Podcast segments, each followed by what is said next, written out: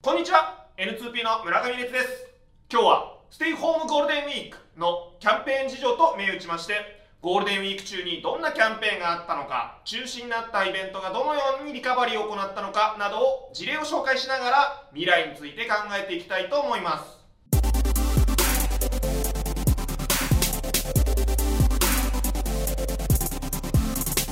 まず最初にですね2020年世の中がどんなゴールデンウィークだったのかっていうのが分かるキャンペーンを紹介させてください。ゴールデンウィーク中はステイホーム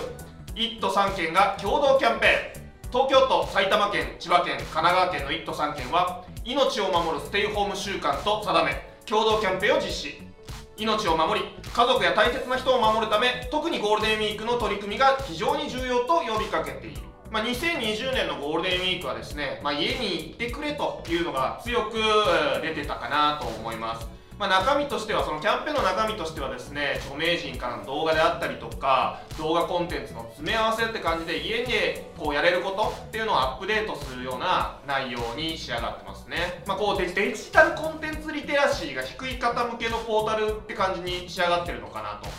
ただまあコンテンツリテラシーが高い方っていうのはどうしてもこう自身が見てる動画とか、えー、そういうサービスっていうのを選んでるので、まあ、こういったところで全然知らなかったアート系の動画とか、まあ、見てみると意外とこう感動したりとかあと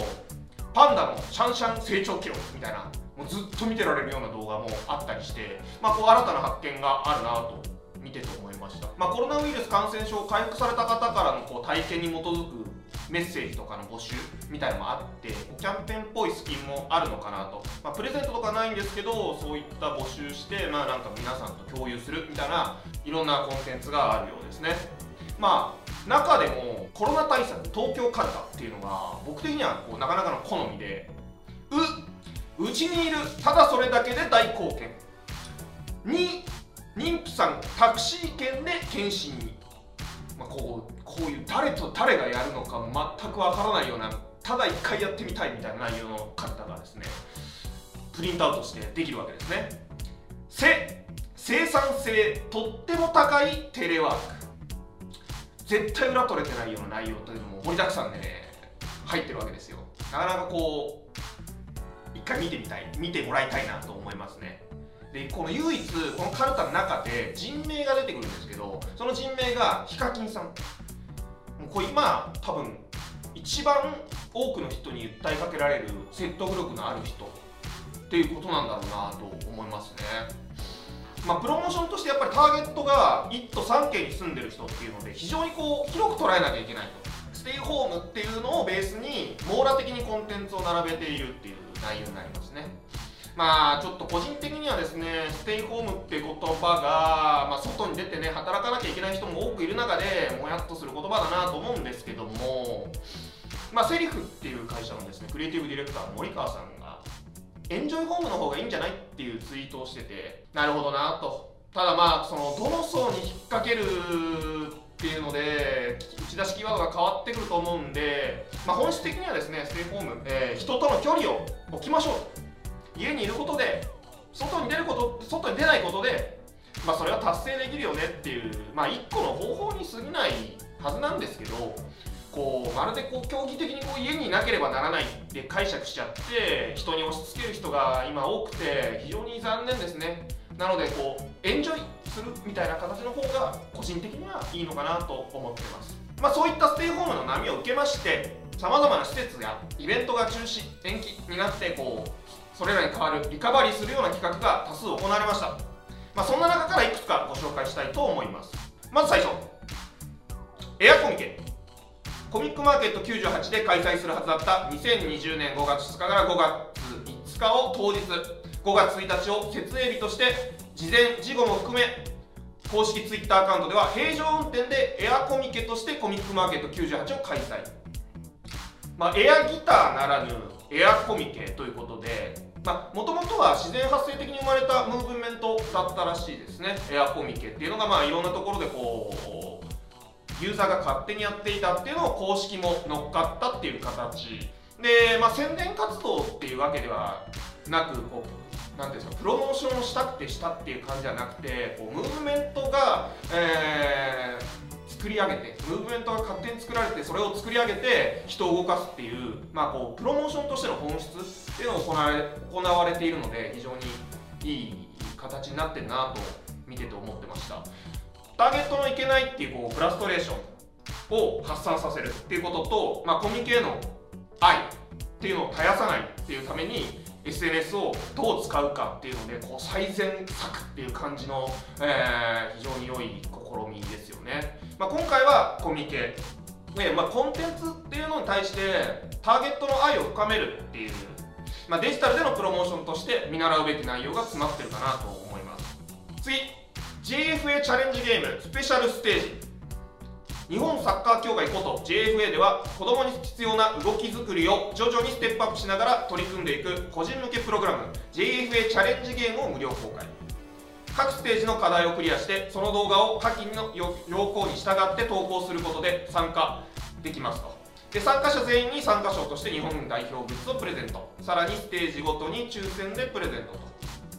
まあそもそもはこう JFA がスポーツアシスト U っていう、まあ、今スポーツにできることと題して健康の維持促進につながるコンテンツをインターネット上で配信する取り組みを行っていると、まあ、その内容としてはこうプロサッカー選手たちからのメッセージとかサッカー e スポーツを取り組んでみたりとか、まあ、サッカーにまつわる動画を公開しているっていうことですね。でそんな中で子供向けの JFA チャレンジというのがもともと DVD で販売されたものを無料公開してそれに加えてゴールデンウィーク中ってことそのチャレンジを動画に撮って SNS にアップすることでプレゼントが当たるキャンペーンということにしているわけですね。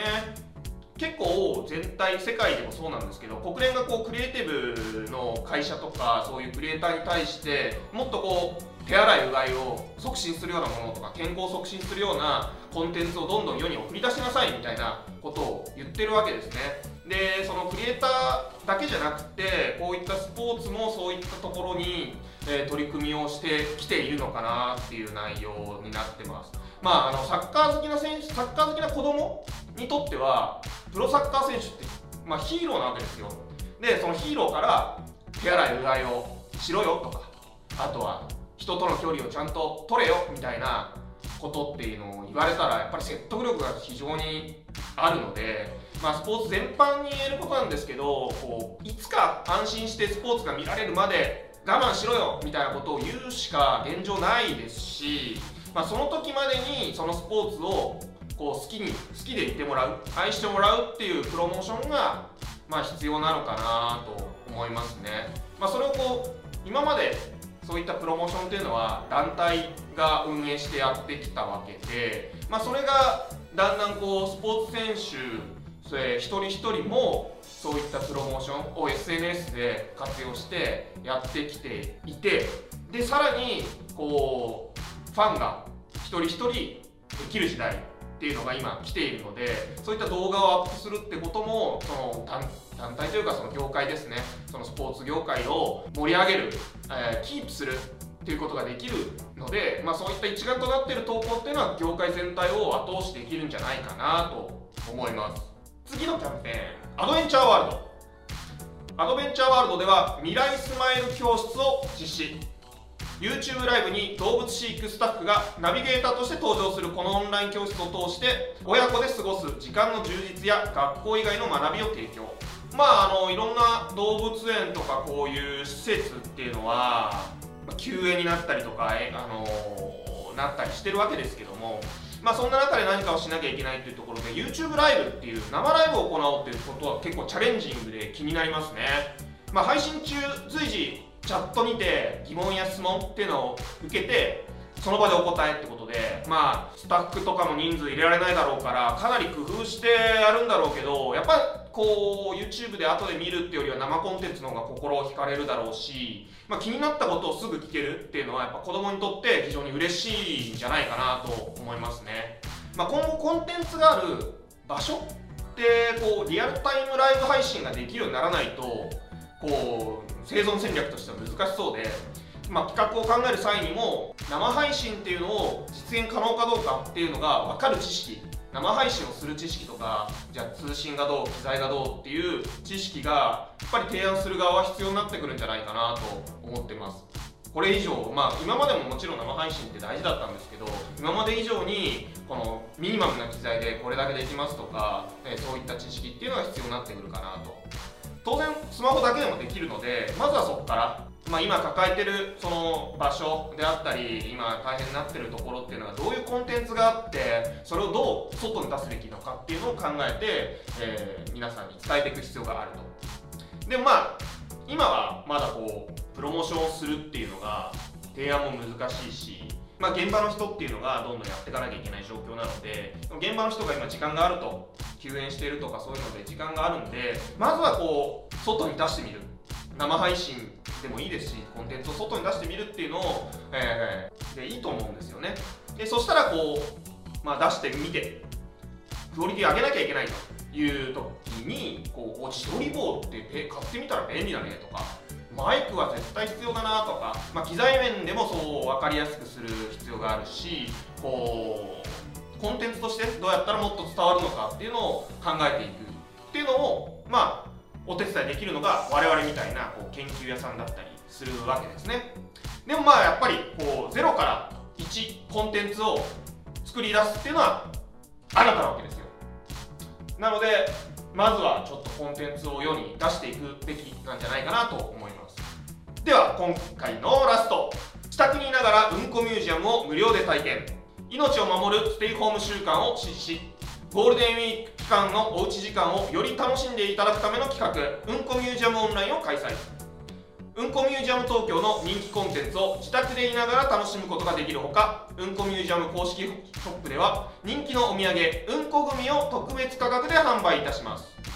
もうこの段階でうんこって1ヶ月ぐらい分はいった気がしますね。えー、まあ、横浜とか東京でマックスうんこかわいいっていう合言葉で、えー、開催されていたアート展示会が、まあ、休業になってしまってですね、まあ、オンラインでの開催が企画されたっていうことなんでしょうね。まあでも3月後半に休業が決定してでまあ4月の頭に自粛期間が発表されて、まあ、ゴールデンウィークまで。まあ23週間。23週間もないぐらい。で企画制作。オンラインでやろうみたいなこの短さ、まあ、AR とかゲームとかも開発してるわけですよ。で4月24日にプレスリリースを打ってるんでまあ自粛からまあ2週間ぐらいの短い期間でよくやったなと思いますね。まあさすがカヤックって言いたくなるようなこうスケジュール感。